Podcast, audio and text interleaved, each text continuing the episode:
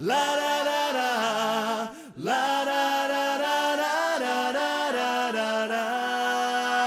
estas alturas de la pandemia hay una historia que todavía no te hemos contado, y es que ayer se dio la circunstancia que dos de los periódicos deportivos más importantes de nuestro entorno, Marca, en nuestro país, el nuestro, y L'Equipe, en Francia, coincidieron en la misma portada, en el mismo dibujo de Albert Uderzo, fallecido el día anterior a los 92 años de edad. Y el dibujo, no podía ser otro, era la portada de las aventuras de Asterix y Obelix en los Juegos Olímpicos. Unas aventuras que siempre empiezan así. Estamos en el año 50 a.C. Toda la Galia está ocupada por los romanos. ¿Toda? No. Una aldea poblada por irreductibles galos resiste todavía y siempre al invasor. Esta historia en concreto es sobre un amor imposible entre el joven Lunatix de la aldea gala de Asterix y Obelix y la bella griega Irina. Desde hace meses, el corazón de Lunatix solo late por Irina, princesa de Grecia. Pero la princesa resulta que ya está prometida con Bruto, el hijo de Julio César, por lo menos en esta historia. Se lo prometí a César. Te casarás con su hijo en la clausura de los Juegos. Se lo debes a tu pueblo para hacerle la ocupación romana más llevadera. No me casaré jamás con Bruto. Porque yo amo a otro. Eh, ¿Quién eres tú para desafiar a Bruto? ¿Eres hijo de reyes? ¿De algún emperador? ¿Qué obra hercúlea has realizado para osar pretender la mano de una princesa? Dímelo. Voy a ganar los Juegos Olímpicos. ¿Y qué más? Así que ella, para salvarle la vida y salvarse de Bruto, les plantea un reto. ¿Qué reto? Me casaré con el ganador de los Juegos Olímpicos. Y Lunatix, acompañado por Asteris y Obelis, deciden participar en los Juegos Olímpicos y viajarán hasta Olimpia. Para casarme con la princesa debo ganar los Juegos Olímpicos. ¿Quiere ganar los juegos qué? Los Juegos Olímpicos, Obelix, se celebran cada cuatro años en Olimpia. Juegos reservados a los griegos y a las provincias romanas. Yo te ayudaré a ganar esos juegos. ¿Pero qué dices, Obelix? Pues tengo mi corazoncito. ¿Podemos participar en los Juegos? Sí. ¿Y, y ganar? Sí. ¿Y casarme con la princesa? Sí. Perfecto. Asterix y Obelix acompañarán a Lunatix a Olimpia. Buena Por supuesto, estamos hablando de los juegos originales, los de la antigua Grecia, donde incluso, según la película y el cómic, ya había debate sobre qué deportes o no se tenían que incluir. ¿Por qué quieres añadir otro deporte a nuestros Juegos? Para que la cosa se mueva, evolucione, un poco de modernidad, cuadrilla de inútiles. Bueno, se infla una tripa de oveja. La golpean 11 atletas con toga corta y sandalias de tacos. La tripa de oveja llega directamente a la red de pesca. ¿Qué os parece? Una cosa, ¿cómo llamarías esa nueva disciplina?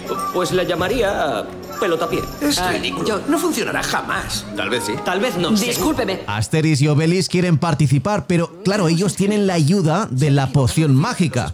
Y eso entonces en los cómics y ahora en la realidad no es válido. ¡Reclamación! ¡Impugnación! Aquí hay tonto. Acuso a los galos de beber la poción que los hace invencibles. ¿Y tú no has tomado nada? Eso da igual, porque yo he perdido. Los atletas galorromanos quedan descalificados ¡Bravo! por usar una magia que ha aumentado sus marcas.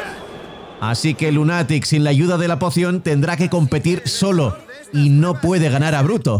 Pero Julio César va a tomar una decisión. ¿Queréis una prueba de valor y de coraje?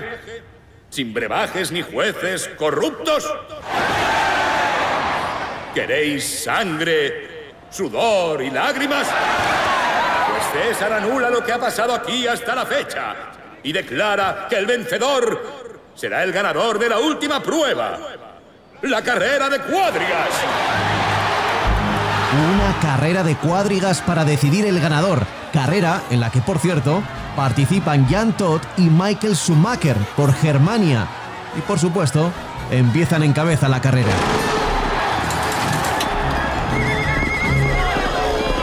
Michael, tienes una décima de reloj de arena de ventaja. ¡Ok! Al final, bueno, dejemos algo para que veas la película basada en el cómic. Esta producción francesa de 2009 con Clovis Cornillac y Gerard Depardieu como Asterix y Obelix, Alain Delon como Julio César e incluso la aparición de Santiago Segura. Tengo lo que necesitáis, oh gran bruto. Un nuevo elixir fabricado por mí. Lo he llamado EPO, Elixir para la Olimpiada. Mi obra maestra. Película que, por cierto, tienes disponible en Amazon Prime Video, como todas las de Asterix. Y sí que podemos decir que al final triunfa el amor, con la aparición estelar de Tony Parker, Amélie Mauresmo y Zinedine Zidane. Arrête de me casser les pyramides. C'est toi, arrête de me casser les pyramides. J'ai un plan extraordinaire, regarde. Toujours toi les plans extraordinaires. Así es la historia de Asterix y Obelix en los Juegos Olímpicos. Encuentro los juegos muy entretenidos. Gracias. Quizá no duren dos mil años, pero hay que reconocer que son entretenidos. Gracias. No han estado nada mal estos juegos, ¿eh? ¿No te parece? Sí, pero no es nada comparado con una buena caza de jabalíes. René Gostini y Alberto Uderzo contaron juntos 24 historias originales, las importantes, porque luego ha habido intentos en solitario de Uderzo, historias antiguas, nuevos guionistas y dibujantes, pero nunca iguales a las 24 historias originales.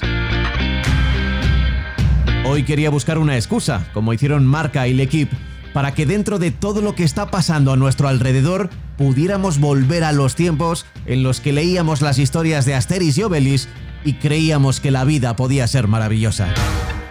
Pablo Juan Arena.